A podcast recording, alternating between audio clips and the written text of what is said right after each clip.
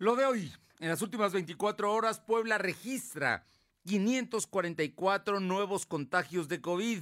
No hubo fallecidos. Detienen a extorsionadores de transportistas. Cobraban cuotas fijas en el centro histórico. Empresarios respaldan al ayuntamiento para que impida el regreso de ambulantes al centro de esta capital. Y hoy, en Puebla Tecnológica, Fernando Thompson nos habla sobre el impacto de la caída en el precio de las criptomonedas. La temperatura ambiente en la zona metropolitana de la ciudad de Puebla es de 25 grados. Lo de hoy te conecta. Hay bloqueos en el puente internacional. Está pidiendo el apoyo de la policía. Noticias, salud, tecnología, entrevistas, debate, reportajes, tendencias, la mejor información. Lo de hoy radio, Lo de hoy radio con Fernando Alberto Crisanto. ¿Qué tal? ¿Cómo está? Muy buenas tardes. Es un gusto saludarle en esta tarde ya de eh, media semana, miércoles, día 6 de eh, julio de 2000, porque además enferman de COVID, pero enferman de manera grave. Además, en este momento se están dando una, con las nuevas variantes, se están dando contagios más rápido, más frecuentes e incluso a personas que tienen, que están vacunadas. ¿Esto que, a qué lleva? A que simplemente no hay que confiarse, ¿no? Y hay que seguir usando el cubrebocas y hay que seguir la sana distancia y evitar en lo posible las reuniones pues de más de 8 o 10 personas, ¿no? porque ahí es donde uno encuentra los contagios precisamente y, ya vimos que es mucho más rápido y mucho más fácil de que se adquieran. Así es que a, redoblar los cuidados, Silvino. Efectivamente, como lo comentas, y bueno, el número es destacable ya que en estos meses, cuando se empezó a aplacar pues el número, en la cifra, llegamos a los 504 y también destacable el hecho de que sean 4.000 casos activos pues distribuidos en toda la entidad, Fernando. No, bueno, habíamos llegado, llegamos a estar en, en cifras de decenas, ¿no? De 30, 40, 20 casos. Y ahorita ya volvimos a los cientos en un solo día. Sí, y en la siguiente quincena de este, en la misma quincena de este mes, en las finales de quincena, pues espera que se llegue al pico más alto, lo que implica que los primeros casos podrían llegar hasta 800, que recordemos que en la anterior ola sí tuvimos estas cifras, Fernando. Nunca llegamos a estas cifras, ¿no? Que yo recuerde, creo, a 800 no llegamos, diarios. En las, en las otras olas. diarios y en esta pues se prevé que sean 300 por día, no obstante llegamos a los 500. Por eso, ya llegamos hoy a los 544 y antes no llegábamos, no, no, no, no, digo, sí hubo, hubo momentos importantes en la tercera ola y la segunda, pero esta cuarta ola viene eh, o no, esta es la quinta, ¿verdad? Es la quinta ola, viene todavía con, con, más, con más fuerza. Pues hay que cuidarnos mucho. Y hay mucha gente que no entiende que hay COVID, solamente no lo cree hasta que no lo ve junto, en algún familiar, en algún compañero de trabajo, en algún amigo. Por eso, por eso hay que cuidarnos. Gracias. Buenas tardes. Aure Navarro, el día de hoy se formalizó lo que ayer dio en una entrevista a, a un medio Gabriel Biestro, pues que si quiere ser candidato a gobernador en 2024. Te escuchamos, Aure.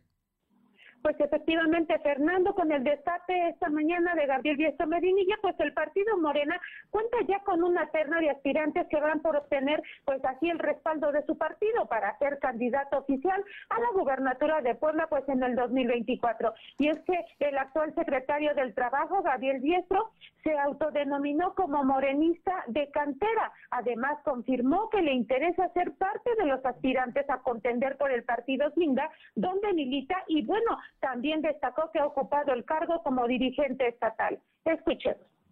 El hecho es que sí, me interesa eh, eh, contender, participar en el, en el proceso de 2024 representando a mi partido y bueno, pues como siempre, como siempre lo he hecho, ¿no? Ya vendrán los tiempos, sabremos en qué condiciones estará esa contienda interna, pero eh, igual atendiendo a lo que el propio gobernador decía, que ahorita pues está esa, esa curiosidad, esa duda. Y bueno, sobre el método de selección de candidatos, pues Diestro enfatizó que la encuesta siempre ha sido o es un proceso infalible, razón por la cual pues el mismo presidente Andrés Manuel López Obrador lo ha mencionado por la validez de sus resultados, lo que se traduce pues en una garantía precisamente de esos resultados. Y es entonces así como Fernando, al igual que el resto de los morenistas que ya han levantado la mano, como el senador Alejandro Armentanier, el presidente del Congreso, recordemos que lo dimos a conocer el día de ayer, Sergio Salomón Céspedes Peregrina, pues ahora Diestro Medinilla afirmó que también esperará ya los tiempos electorales para separarse de la cartera que actualmente dijo pues está limpiando para ya tener entonces su aspiración política de manera formal ya para arrancar en el proceso, Fernando. A ver, para que nos quede claro, el, el, tema es de que Gabriel Biestro dio entrevista el día de hoy a distintos medios o volvió nada más a dar exclusivas. No, Fernando, lo dio a distintos medios, pero de manera individual. Bien. Es decir, no hubo una rueda de prensa. No hubo como tal una rueda de prensa. Exacto, pero ya confirmó su aspiración como tal a la gubernatura del 2024. Digo, te lo digo porque hoy aparece en algunos, en algunos medios, en algunas plataformas de internet, estas aspiraciones de Gabriel Biestro, que ayer las adelantó. Eh, pero por otra parte, es el segundo del grupo barbosista y el tercero que públicamente Así ha hecho sus aspiraciones es el senador Alejandro Armenta. Por eso la Así terna. Bueno, pues vamos a ver hasta dónde se llega, ¿no? Por lo pronto, la gente cercana al primer círculo del gobernador Barbosa está levantando la mano, van dos y podrían llegar hasta cuatro o cinco. Se habla también de eh, los secretarios Melitón Morales, Melitón eh, Lozano, eh, Lozano. la secretaria Olivia Salomón y el presidente del Tribunal Superior de Justicia, Héctor Sánchez. Pero todo está por verse. Gracias, Saure. Gracias. Mi compañero Silvino Cuate, ¿qué dijo el gobernador de esta manifestación pública de Gabriel Biestro? Pues comentarte que el gobernador Miguel Barroso Huerta mostró su respaldo a Gabriel Biestro Medina, quien anunció que busca competir por la gobernatura en 2024. Barroso Huerta dijo que Gabriel Biestro es uno de los fundadores de Morena, por lo tanto tiene toda la legitimidad en ser aspirante a un cargo popular. De igual forma, el mandatario señaló que Biestro ha mostrado congruencia cuando fue dirigente del partido, al igual que cuando fue legislador en la Cámara Local, Fernando. Bueno, pues ahí está, manifestación, lo conoce bien, es gente cercana a él, por eso es su secretario del Trabajo y fue el coordinador de los diputados de Morena en la pasada Cámara, en la pasada legislatura. Muy bien, oye, por otra parte, el día de hoy hay un operativo de en el centro histórico de la Secretaría de Seguridad Ciudadana y de inspectores. Sin embargo, hay fotografías, están apareciendo fotografías en las redes sociales donde se ve que están regresando algunos, concretamente a las 5 de mayo, y la, entre la 8 y la 10 poniente allá, a la altura de eh, el Parque de San Luis. ¿Es cierto, este Silvino? Efectivamente, pues hicimos un recorrido y podemos observar que comerciantes ambulantes volvieron a instalarse en el centro histórico de Puebla y argumentaron que no buscan algún enfrentamiento con el ayuntamiento, pues lo único que quieren es trabajar. En la entrevista, Ignacio Robles, representante de los vendedores de la 8 Poniente y 5 de mayo, dijo que los puestos que recientemente se volvieron a instalar, como los señalaste, principalmente en todo el corredor, y están en las 6, 8 y 10 Poniente, pues dicen que en los puestos únicamente cuentan con sus artículos de venta y no con cuchillos y palos para buscar algún tipo de confrontamiento.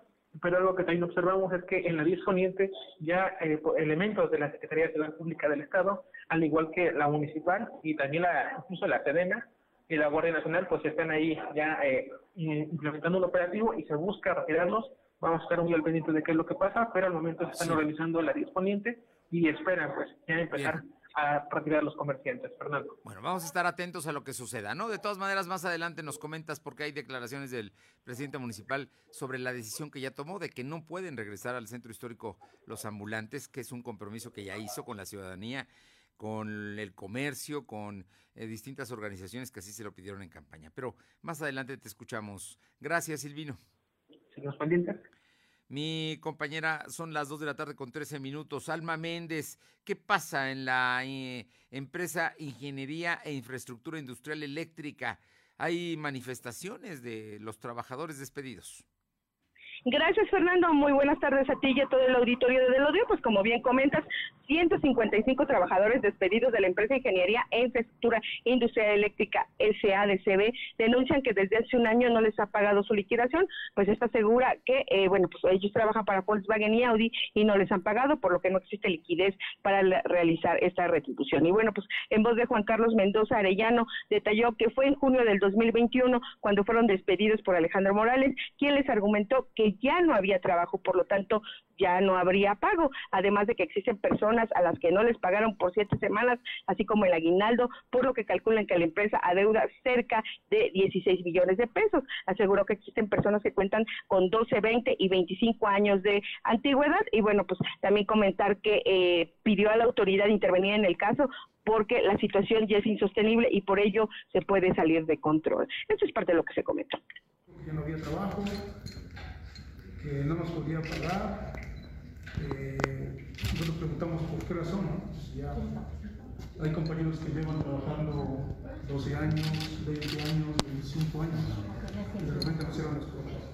El argumento que siempre nos han presentado ellos es que Volkswagen no les paga. Entonces, este, pues cabe mencionar que nosotros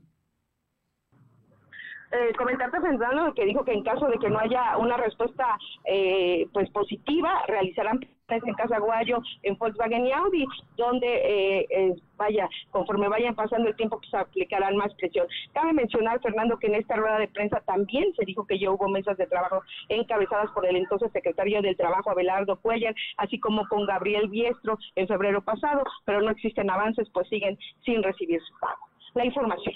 Bueno, fueron despedidos hace un año, no les han pagado y dicen que simplemente no tenemos dinero. Pero pues ahí está la empresa, ¿no? Y seguramente sigue surtiéndole a Volkswagen y Audi. Te agradezco mucho. Seguimos al pendiente, Fernando. Son las 2.15, 2 y cuarto. Lo de hoy es estar bien informado. No te desconectes. En breve regresamos. Regresamos. Cumplimos 240 días. Seguro la conoces. Te dice las palabras correctas cuando las necesitas. En momentos difíciles nos ha orientado y reunido. Diario te emociona con alguna canción y siempre te dirá la verdad. Exacto, es la radio. 100 años con nosotros. CIRT, Cámara Nacional de la Industria de Radio y Televisión. Cumplimos 240 días cambiando Puebla y ya se nota un antes y un después. Impulsamos la reactivación económica con apertura a la palabra, créditos contigo, martes de descuentos, capacitaciones gratuitas a mujeres y para mejorar su salud, brindamos mastografías y consultas ginecológicas a bajo costo. Y con Médico Contigo, los doctores llegan a la casa de quienes más lo necesitan. Faltan cosas por hacer, pero seguimos trabajando para mejorar nuestra ciudad. Puebla, contigo y con rumbo. Gobierno Municipal. Gracias. El Tribunal Electoral garantiza los derechos políticos de las personas que formamos parte de la comunidad LGBTTIQ y ha hecho posible nuestra participación política en igualdad y libertad. La diversidad y participación política sin discriminación son temas fundamentales para el Tribunal Electoral. Tribunal Electoral del Poder Judicial de la Federación. Justicia que fortalece la voluntad ciudadana. Cumplimos 240 días cambiando Puebla y ya se nota un antes y un después. Con Escudo Puebla, ahora los policías están más preparados. Graduamos a más elementos y detuvimos a más de 2.500 delincuentes. Además, tenemos más operativos en el transporte público y con los nuevos comités vecinales trabajamos contigo para incrementar la seguridad en las colonias. Aún falta mucho por hacer, pero seguimos trabajando para que vivas más seguro. Puebla, contigo y con rumbo. Gobierno Municipal. Lo de hoy es estar bien informado. Estamos de vuelta con Fernando Alberto Crisanto. La tecnología es lo de hoy. Mantente conectado. Y esta tarde, como todos los miércoles, está con nosotros el maestro Fernando Thompson, director general de Soldig. Hoy, en Puebla Tecnológica, Fer Thompson nos habla sobre el impacto de la caída en el precio de las criptomonedas. Importante, interesante tema porque mucha gente había tomado las criptomonedas para ahorrar y para hacer negocios, pero ha sufrido una caída. Fer Thompson, muy buenas tardes. ¿Qué impactos trae consigo el desplome de las criptomonedas? En estas semanas me han preguntado bastantes personas qué es lo que está sucediendo con las criptomonedas. Yo he tenido pláticas con expertos bursátiles o financieros, gente que se dedica a la banca, pues bueno, lo que se está captando es que no han parado de desplomarse, aunque bueno, hoy tuvo un pequeño repunte en esta semana eh, Ethereum. Pero mira, eh, en los últimos dos años eh, sí pasó de ser un mercado millonario a hundirse considerablemente dentro del mercado bursátil. A principios de junio y hasta la fecha, por ejemplo, el, el Bitcoin, ¿no? que es la criptomoneda más valiosa del mundo, perdió alrededor del 70% de su valor desde su máximo histórico en aquel noviembre del 2021, cuando cotizaba más o menos en unos 69 eh, mil dólares. De acuerdo con estos 69 mil dólares de lo que valía, y quiero sacar otro ejemplo, por ejemplo, Ethereum, que digamos que es la segunda más, más popular, eh, pues han perdido como el 75% de su valor. Eh, hay otras, por ejemplo, como Cardano, Celsius y Solana, que también han experimentado bajas. Entonces, tras la pandemia, eh, se dio un incremento en los precios, eh, primero por, por, la crisis, ¿no? En la cadena de suministros, el famoso supply chain, y ahora con la guerra entre Rusia y Ucrania.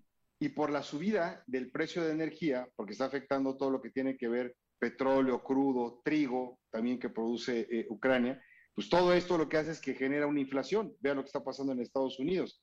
Y esto pega en las bolsas de valores. Entonces estamos viendo inflaciones que no se ven desde hace años. Entonces, evidentemente los sistemas financieros tradicionales han tenido que tomar medidas rápidas y efectivas que sirvan para controlar la inflación y al mismo tiempo para proteger el crecimiento de las economías del mundo. Dichas estrategias económicas han dado como resultado el aumento en las tasas de interés, el desplome de las acciones y una inflación disparada. Entonces, además de este escenario, ya se encendieron las alarmas entre los inversionistas de criptomonedas, no solamente por su volatilidad, sino también por los problemas estructurales que hacen imposible retirar su dinero de las plataformas de intercambio y transacciones, porque no funciona como en Wall Street o la Bolsa Mexicana de Valores.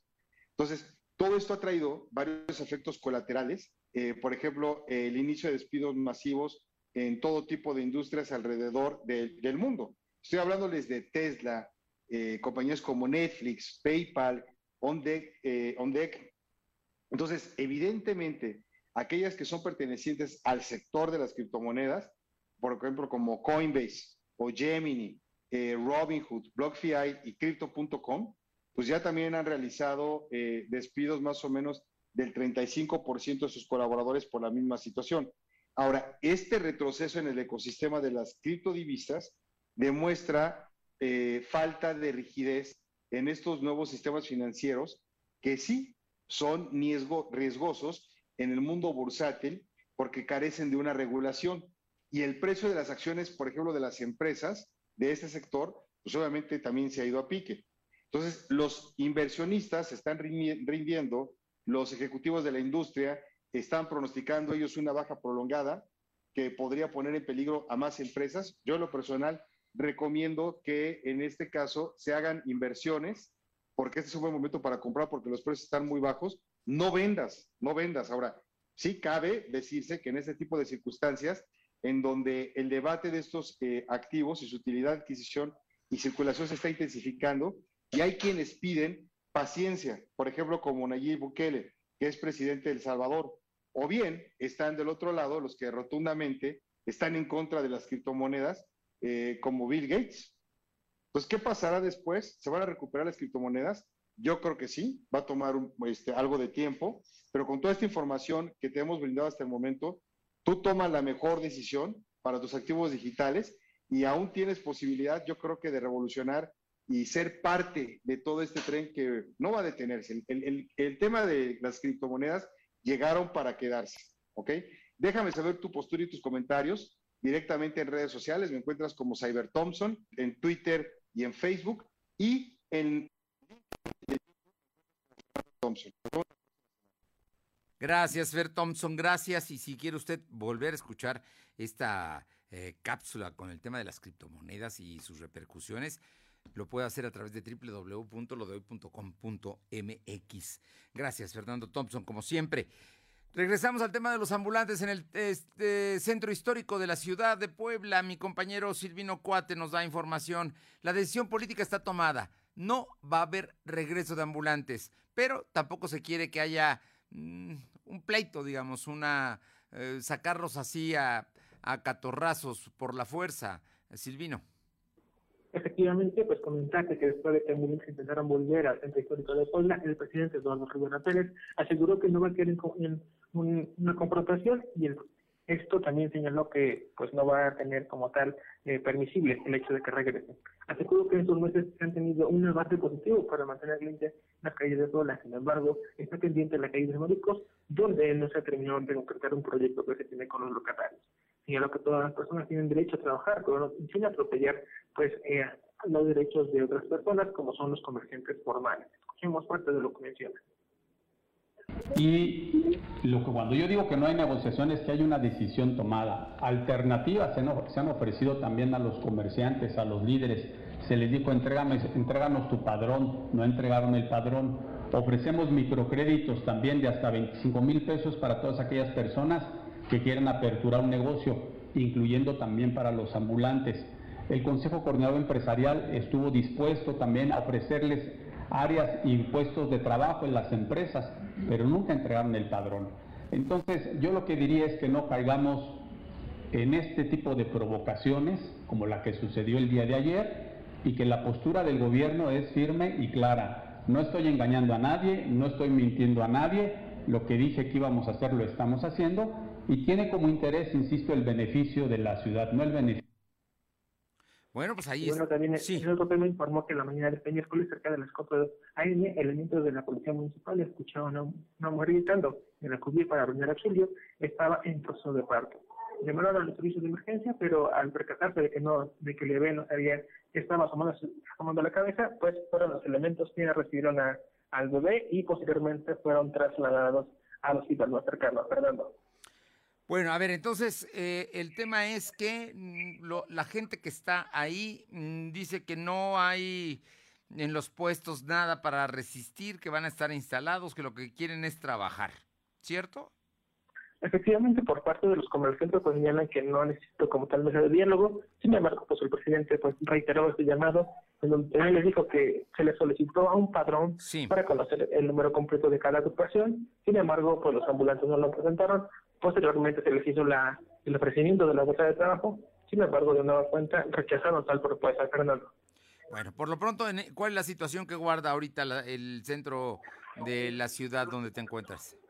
Al momento, pues los elementos de seguridad siguen eh, como tal formados. Eh, ya están empezando en algunos puntos como tal el retiro de los comerciantes. Sin embargo, en otros, los policías aún, las agrupaciones siguen pues esperando indicaciones. No obstante, en otros puntos como el de ya están iniciando, Fernando.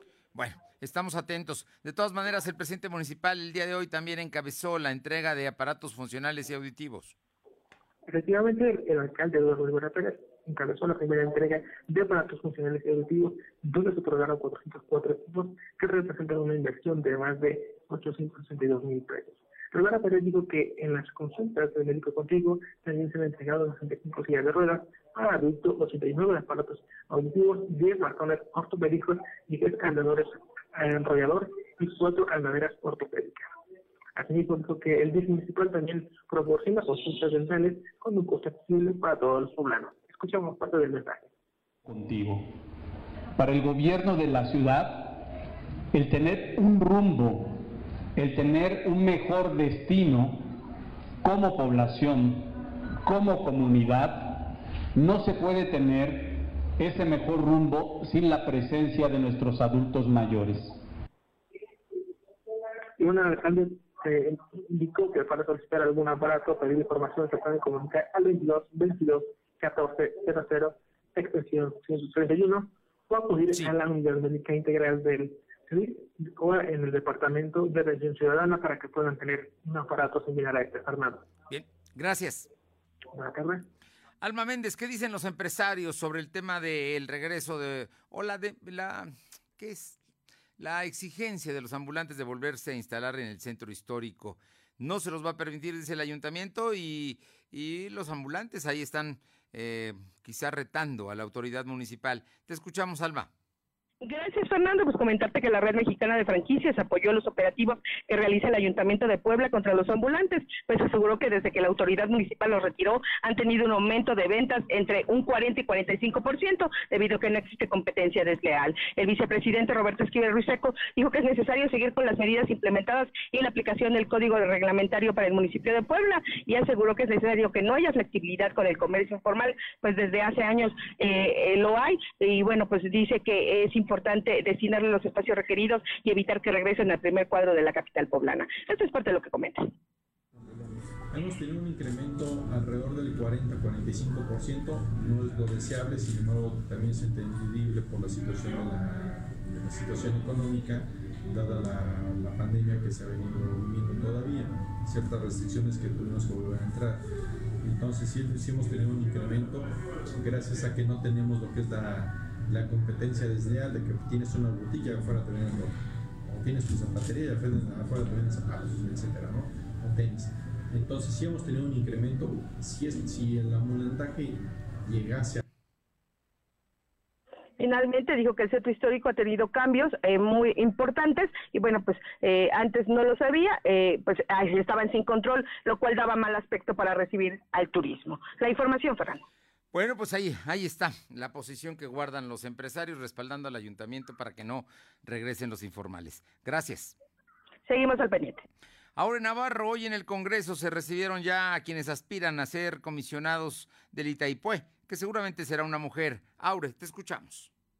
Así es, pues en ese sentido comentar Fernando que será antes de que concluya el periodo ordinario de sesiones este 15 de julio, cuando se ponga ante el pleno del Congreso local, pues la terna de la que saldrá el perfil para ocupar el cargo de comisionada del pues para un periodo que va de lo que resta del año hasta el 5 de enero del 2028. Y es que en este segundo intento del Congreso local por nombrar una comisionada, pues fueron seis de los siete aspirantes a dicho cargo los que comparecieron ante la Comisión de Transparencia y Acceso a la Información del Legislativo. De estos seis, pues la diputada local Carla Martínez Gallegos confirmó que Rita Elena Valderas Huesca, así como Norma Estela Pimentel y Marco Ángel de la Garay, pues repitieron en su aspiración, ya que en el primer proceso pues no alcanzaron la votación que se requería pues para obtener el nombramiento. Escuchemos calificaciones que cada uno de los diputados este, ya emitió y sobre eso pues estaremos sacando la terna. Probablemente pueden quedar, aún no lo sé, pero este, yo se los daré a, a saber en cuanto las tengamos. Siempre nos están siguiendo todos. Precisamente la convocatoria está abierta para hombre y para mujer y lo hemos manejado siempre hombres y mujeres. Y ahorita las calificaciones pues van a arrojar realmente la terna. Las calificaciones de cada uno de los diputados arrojarán la terna y pues y bueno, decir, Fernando, que entre los aspirantes que figuran como tres mujeres, pues está Laura Elizabeth García González, así como quienes ya te había mencionado, Rita Elena Valderas y Norma Estela Pimentel. De estas dos últimas que se registraron, recordemos, eh, en un segundo intento por alcanzar la mayoría calificada para ser la próxima comisionada. Y bueno, también como la convocatoria fue abierta para varones, pues entre los aspirantes al mismo cargo compitieron, que bueno, en este caso fueron Filiberto Otero Salas, Vicente López de la Vega, Marco Ángel de la Garay, quien de igual forma, bueno, en este, este último, pues también compitió por segunda vez, y bueno, quien no acudió y que era el séptimo aspirante, pues fue justamente José Miguel Arriaga, Fernando. Bueno, pues ahí están, ahí están ya todos, ¿no? Ya, ya comparecieron, ya están, estuvieron en comisiones y de aquí el Congreso tendrá que sacar, tiene apenas, ¿qué será? Un poquito más de una semana para resolver. Efectivamente, ya es poco el tiempo que le resta pues a la comisión decidir y bueno, en, estos días, en estas próximas horas, pues ya se tendrá la terna y de ahí pues ya nada más esperaremos los tiempos para que sea antes del 15 de julio, como se dé a conocer pues ya quién será la nueva comisionada, que todo perfila a que sea mujer. Hay que, hay que recordar que hubo ya propuestas, pero no consiguieron las dos terceras partes que se requería. Esa es la razón, ¿verdad? Así es, Fernando, esa fue la razón de que, bueno, el Congreso se viera obligado, pues, a abrir una segunda convocatoria. Incluso la diputada mencionaba que esta vez fueron mucho más minuciosos en el examen y la forma en que fueron evaluados, pues, quienes estarán formando esta terna. Bien, muchísimas gracias. Gracias. Son en este momento las 2 de la tarde con 32, 2.32. Lo de hoy es estar bien informado. No te desconectes. En breve regresamos. Regresamos. Cumplimos 240 días cambiando Puebla y ya se nota un antes y un después con el reordenamiento del centro histórico, la remodelación de canchas, mejoramiento de camellones y espacios públicos, la rehabilitación y pavimentación de vialidades y la puesta en marcha de la instalación y renovación de luminarias. Ahora las familias disfrutarán de espacios seguros, limpios y bonitos. Faltan cosas por hacer, pero seguimos trabajando para mejorar nuestra ciudad. Puebla, contigo y con rumbo. Gobierno Municipal. ¿Por qué es valioso el protocolo del INE para la atención a víctimas de violencia política contra las mujeres? Se mencionan distintas características de las mujeres que pueden sufrir violencia política en razón de género. Ponen el centro a la víctima y brindarle los primeros auxilios psicológicos.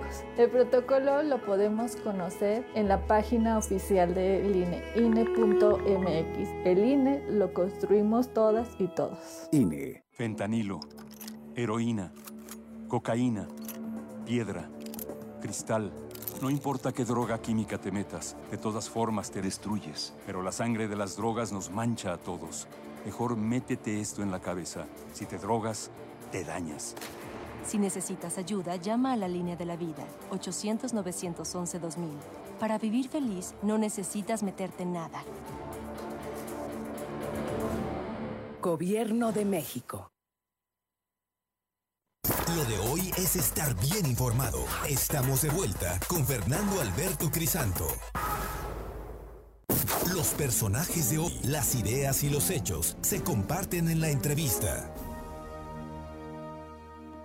Bien, y está con nosotros y le agradezco muchísimo al doctor Anselmo Chávez Capó, catedrático de la licenciatura de Administración Financiera y Bursátil de la UPAEP y un analista, una gente muy precisa en sus observaciones y en un asunto que nos está afectando ahora sí a todos. Anselmo, muy buenas tardes y muchas gracias. Y es que la carestía le está pegando a todo mundo.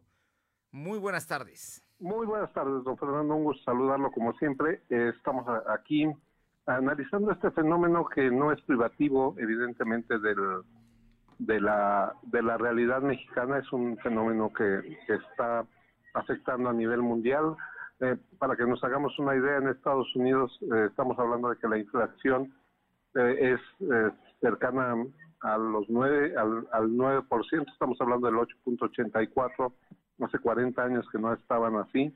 Eh, parece ser que está empezando eh, con las medidas de, de, incremento, tanto en la tasa de referencia como, este, como en la disminución de la masa monetaria, eh, está empezando a disminuir en Estados Unidos. Pero nosotros aquí estamos con una, con una inflación que también hace muchísimo tiempo no teníamos, estamos hablando de casi 22, 23 eh, no, perdón, 28 años más o menos que no teníamos una inflación con estas características. Y eh, lo, estamos sintiendo en los bolsillos.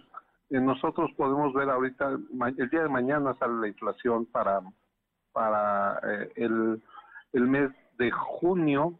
Este, estaremos, estamos esperando si ya estamos en niveles cercanos al 8%, o si este 7.88 que, que se ha manejado este se va va a ser nuestro tope el cual eventualmente pudiera ser el pico del cual muchos de los analistas consideran que no es que no que no será sino que estaremos en la expectativa de que el incremento en el nivel general de, de, de precios llegue hasta la, el primer el, último perdón eh, día de, del mes de septiembre, esto es al tercer trimestre, donde se espera que la inflación toque ya, ya niveles cercanos al 8, al 8%, al 8.25 más o menos, y a partir de ahí empiece un ajuste a la baja para acercarlo a la, a, la meta de Banco de México, que es el 3% más menos el 1%. En, en, todo este asunto, estás hablando de que hace 22 años no teníamos una inflación como la que estamos viviendo ahora. Es decir, hay niños, hay jóvenes que nunca conocieron estos precios. A ti y a mí, que ya tenemos más edad, pues nos tocó la, la crisis del 70, del 76 con Echeverría, la crisis de López Portillo en 82 y todo el sexenio de Miguel de la Madrid estuvo lleno de crisis, ¿no? Realmente se empezó a estabilizar hasta en la parte, eh, pues ya a la mitad de Ernesto Cedillo, ¿no? Pero estamos hablando de que, de que subían los precios, subían, subían y se volvía incosteable la canasta básica. Parece que estamos cayendo en eso, Anselmo. Sí, porque tenemos, eh, tenemos un, un, eh, un gap, o así que una diferencia entre el nivel general de precios y, y el, el, el monto de los salarios. Y lo que está pasando es que otra vez, cuando parecía que nos estábamos empezando a cerrar con estos incrementos que el gobierno había hecho de cerca del 40% sobre el salario mínimo, que tampoco, ya lo habíamos platicado, tampoco era remunerador porque ese fue un, incremento a una variable de la cual solo el 12 o el 15% de los mexicanos eh, tienen ese ingreso. Este, pero bueno, al final de cuentas nos estamos acercando y ahora con esta modificación este, podemos eh, podemos darnos cuenta de que se está volviendo a separar, se están volviendo a abrir esas curvas de, de sueldos con respecto al nivel de precios y parece ser que desgraciadamente este al, al afectar de manera general a, a, la estructura de costos difícilmente nos lo podemos quitar no aquí el, lo que asusta lo que nos asusta porque nosotros ya lo vivimos los muchachos tal vez lo, lo ven como un fenómeno eh, momentáneo lo que nos asusta es que se queda inserta en nuestra estructura de costos y la, la, la inflación, eh, la subyacente, es la que está incrementando a niveles del 10%. Entonces, el problema es que es el costo de la comida en el restaurante, el costo, el costo del hotel, el costo de, de, de variables, que ya se quedan con ese incremento y no van a regresar. No, no es como, como el aguacate que sí, hay, sí, sí. Hace, hace 15 días estaba en 120 y ayer estaba en 80 pesos, ¿no? Pero bueno, volvamos entonces al tema, porque eh, la inflación oficialmente se nos dice que está en el 7.8%, pero la realidad es que hay productos que se han ido al 100%. El huevo, por ejemplo, o la carne, la carne de blanca de pollo o la de res, pues ya ni digas, ¿no? Y el cerdo también están subiendo. Ahí es donde las cosas parece que se descontrolan porque pues ya no alcanza lo que ganabas hace un mes, dos meses. Sí, sí, y, y, y si hacemos el comparativo, eh, estos pollos que, que, que ya se venden rostizados en las tiendas de, de bueno, en los supermercados, sí. bueno, este, hace hace un mes esta- estaban en 99 pesos, eran la oferta, y tú lo- ahora lo compras en 115 pesos. Ya fue un 15% de incremento y no va a regresar hacia atrás. Oye, y El- además ya, ya no son Adelante. pollos, son palomas, ¿no? Digo también. Sí, sí, y además, bueno, eh, eh, ahora sí, que, que el, pro- el problema es que, ah, que está pasando lo que, lo que este, no, no percibimos. De repente te dicen, sigue costando lo mismo, sí, pero en lugar de ofrecerte 90 gramos, ahora te ofrecen 75 gramos, ¿no? Sí. Eh, sigue valiendo lo mismo, sí, lo que pasa es que tienes menos producto. Pasa lo mismo, ahora te ofrecen un pollo que no ha subido tanto de precio, nada más un 15%, y cuando lo ves, dices, híjole, pa- para, caray, parece una paloma, ¿no? Sí. Y ese es el problema, ¿no? Eh, Anselmo, en, en el paquete que propuso el presidente López Obrador junto con Hacienda y el Banco de México, bueno, y las autoridades económicas del país, eh, si no estoy mal, el 2 de mayo, creo que pasado, Ujú, no, correcto. no funcionó, no, digo, no, no operó como se esperaba. No, de los 24 pre- ah, artículos que, que señalaba, 20 ya subieron de precio. Claro, no todo es consecuencia de, de una, ah, una situación eh, económicamente eh, mala de, de México. Esto, Mucho de esto es importado, tú lo sabes, este, el, el trigo ha tenido un incremento de casi el 30%, los fertilizantes han subido un, un 80 al 100%. Este, este tipo de, de- de- de incrementos afectan la cadena productiva y mira que hay que reconocer que el, el subsidio que se le está poniendo a la, a la gasolina ha evitado que esa, esta inflación que estamos manejando del 8 se acercan al 12%.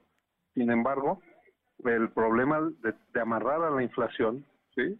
De esa manera es que es como aquel cuento de Lovecraft que eran los perros de Tíndalo, cuando los sueltas ya no los puedes ya no los puedes agarrar, cuando cuando tengas que soltar el, el, subsidio de, de las gasolinas, la gasolina se va a ir a 30 pesos, 32 pesos, este, y entonces sí vamos a tener un impacto más fuerte en, nuestra, en nuestra inflación, en nuestra estructura de costos y en la inflación. Este, además hay que recordar otra cosa, aparte adicionalmente, ese dinero el gobierno no lo está cobrando. ¿sí? Estamos hablando de que, eh, lo que iba a cobrar de IEPS es, está en niveles del 15% de lo que debería haber cobrado. Al final estamos pensando entre 400, 500 mil millones de pesos que de algún lado tienen que salir. Y este y seguramente saldrán no solo solo hay dos fuentes, o pedimos prestado o aumentamos los impuestos o la tercera, perdón, la tercera que, que hace mucho que no hemos visto que se utilice y ojalá nunca se vuelva a utilizar la emisión de papel moneda, ¿no?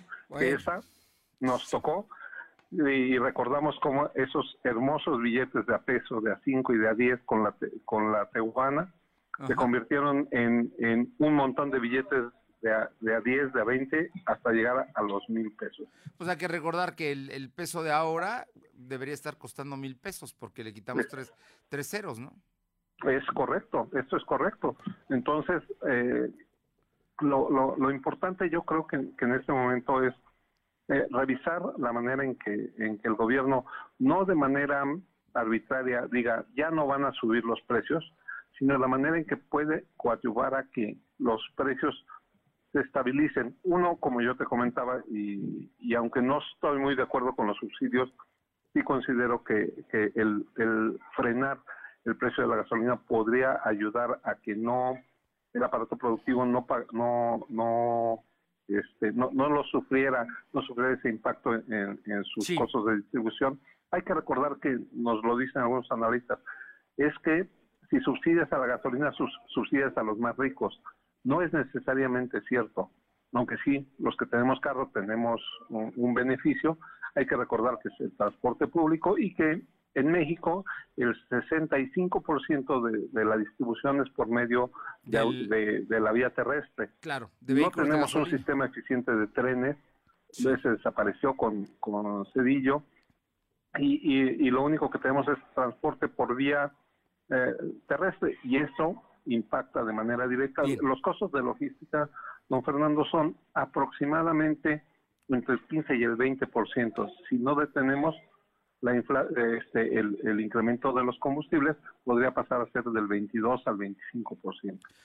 No, pues es un escenario verdaderamente catastrófico. Por último, te pregunto, Anselmo Chávez Capó, el, a los mexicanos ya no nos pueden pedir que nos amarremos el cinturón, pero ¿qué tenemos que hacer ante esta, esta difícil, difícil, muy difícil realidad? Porque ni siquiera los beneficios que muchas familias reciben de las becas y eh, de los programas sociales ya no son suficientes. No, el, eh, el, punto central es que eh, la inflación es el más eh, el más atroz de los de los impuestos que podemos tener. Habrá gente que me va a decir, no, es que eso no es un impuesto. No es que sea un impuesto per se, pero sí representa una disminución de tu calidad de vida. Y tú lo tienes que, sufrir. aquí la, parte importante es en las familias, sí. como bien comentabas, eh, si no es apretarse, sí hay que, ser muy eficientes con el uso de nuestros recursos. Desgraciadamente, en este momento tenemos que, escoger, eh, priorizar el consumo, el consumo sobre los bienes que realmente necesitamos con respecto a los bienes que siempre consumimos.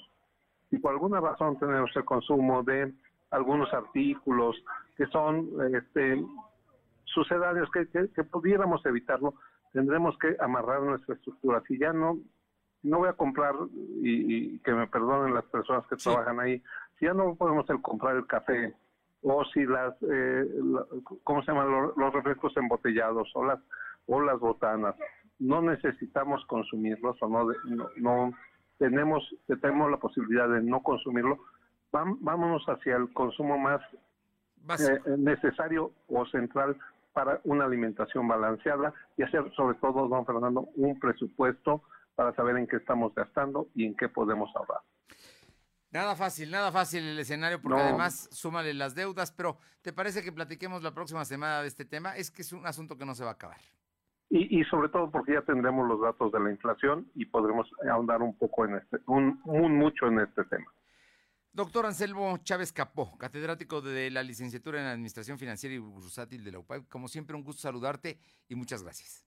A sus órdenes, como siempre, don Fernando. Abrazo. Buenas tardes, un abrazo. Mi compañero Silvino Cuate nos informa el tema de que detienen a gente que extorsiona a los transportistas. Usted pasa en el centro y de pronto ve gente que le, que le checan, le checan su, eh, su paso a la unidad, al micro, a la camioneta. Pero algunos lo que dan es dinero, ¿eh? Esos son los extorsionadores. Te escuchamos, Silvino. Bueno, comentarte que ante los casos de extorsión a transportistas que tenían que pagar una cuota por cada vuelta en el centro histórico, el gobernador Miguel Barroso Huerta informó que a través de las labores de investigación se logró la detención de cuatro personas. El titular del Poder Ejecutivo dijo que fue posible gracias a la participación de los elementos de la Secretaría de Seguridad Pública del Estado, ya que la Policía Municipal argumentó que solo podía hacer una detención después de, de que existe una denuncia ante la Fiscalía. Asimismo dijo que en el lugar donde se hizo la aprehensión había evidencia del dinero que habían recabado las personas que les cobraban entre 20 y 30 pesos en cada vuelta, Fernando. Pues mira, ahí está, y ya hubo detenciones por fue el gobierno del estado, hay que decirlo, ¿eh? ese es un asunto de una investigación que llevó a cabo la Secretaría de Seguridad Pública Estatal. Y son cuatro, pero deben ser más. Esperemos que más adelante haya más resultados. Gracias. Buenas tardes. Alma Méndez, rápido, cuéntame, el Complejo Cultural Universitario abre sus cursos de verano 2022. Alma, no, no está. Alma, te escuchamos sobre los cursos de verano 2022. Gracias, Fernando. Pues como bien comentas, efectivamente el Complejo Cultural Universitario de la UAP anunció que se abrirán los cursos de verano 2022 con actividades para niños, adolescentes y público especializado en artes y una variada oferta de talleres para mejorar habilidades y competencias, además de ampliar los conocimientos de los aprendices. Y bueno, pues esto es con la intención de contribuir a la formación integral del público, principalmente infantil, desde el conocimiento, la precisión y la creación artística para el desarrollo de habilidades. Y este, bueno, pues impartirá cinco talleres, canto de coro sinfónico, eh, cursos de verano en el Andador Cultural y compañías artísticas, curso de verano, musicales en Broadway, taller de verano de web librerías y talleres artísticos. Estos se podrán hacer las inscripciones en las redes sociales del Complejo Cultural Universitario para poder eh, tener acceso a esta información. La información para Estás hablando de cursos de verano para niños que van de los 5 a los 14 años. ¿Sí? Así es, es para cursos para niños. Muy bien. Oye, por otra parte, el presidente de la Asociación de, Poblana de Hoteles y Moteles dice que no bajan la guardia en términos de todas las medidas de seguridad contra el COVID. Como bien comenta el presidente de la Asociación Poblana de Hoteles y Moteles, Manuel Domínguez Navián, declaró que eh, su sector no ha bajado la guardia en llevar a cabo y cumplir todos los protocolos de sanidad para prevenir los contagios del COVID-19. Lo anterior luego de que los casos siguen en aumento en Puebla y en las últimas 24 horas, pues bueno, falleció un hombre con el virus luego de 15 días de deceso. Y bueno, en la entrevista el empresario dijo que la quinta ola de contagios de COVID-19 los vuelve a pensar, pues ya está a la vuelta de la esquina el periodo vacacional el más grande del año, el verano. La información, perdón. Muchísimas gracias. Sígueme, compañero. Aure Navarro, el PAN se declara listo para ser la fuerza política más competitiva. Es realmente el partido que más votos tiene después de Morena. Te escuchamos, Aure.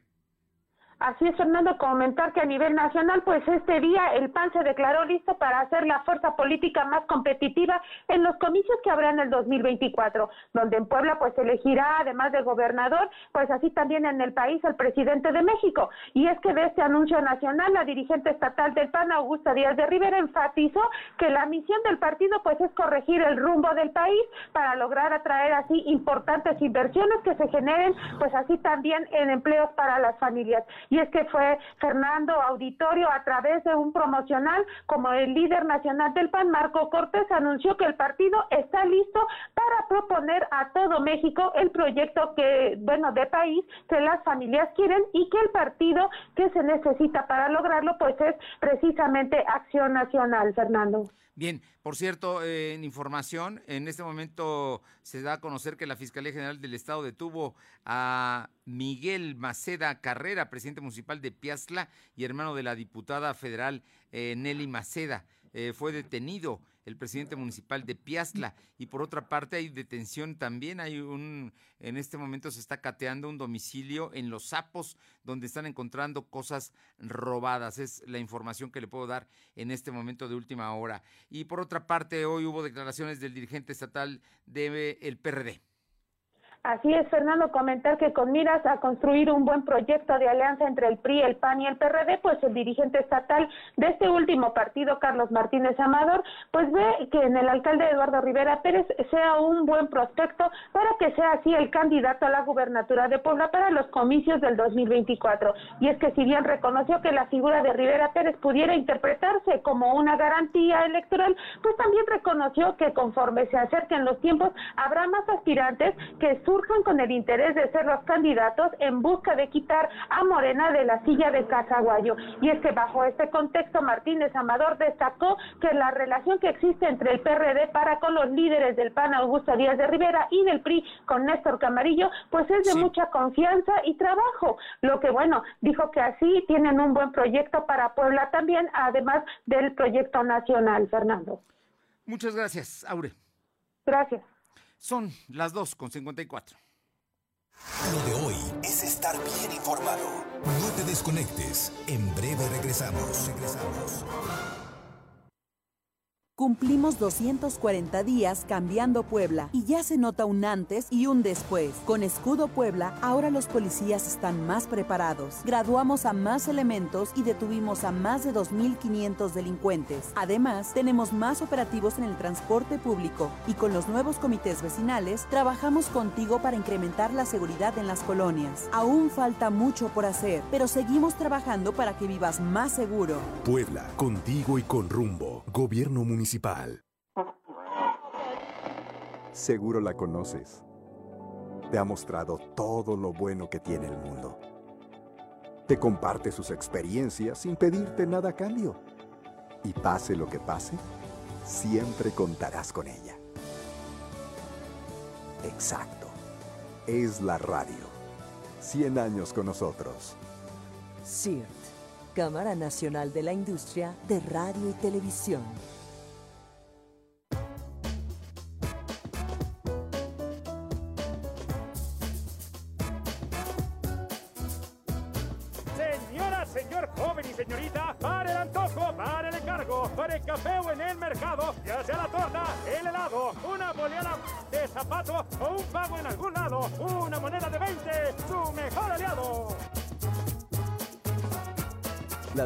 De 20 pesos con distintos diseños son válidas para realizar y recibir pagos. Úsalas, Banco de México. Cumplimos 240 días cambiando Puebla y ya se nota un antes y un después con el reordenamiento del centro histórico, la remodelación de canchas, mejoramiento de camellones y espacios públicos, la rehabilitación y pavimentación de vialidades y la puesta en marcha de la instalación y renovación de luminarias. Ahora las familias disfrutarán de espacios seguros, limpios y bonitos. Faltan cosas por hacer, pero seguimos trabajando para mejorar nuestra ciudad. Puebla, contigo y con rumbo. Gobierno Municipal.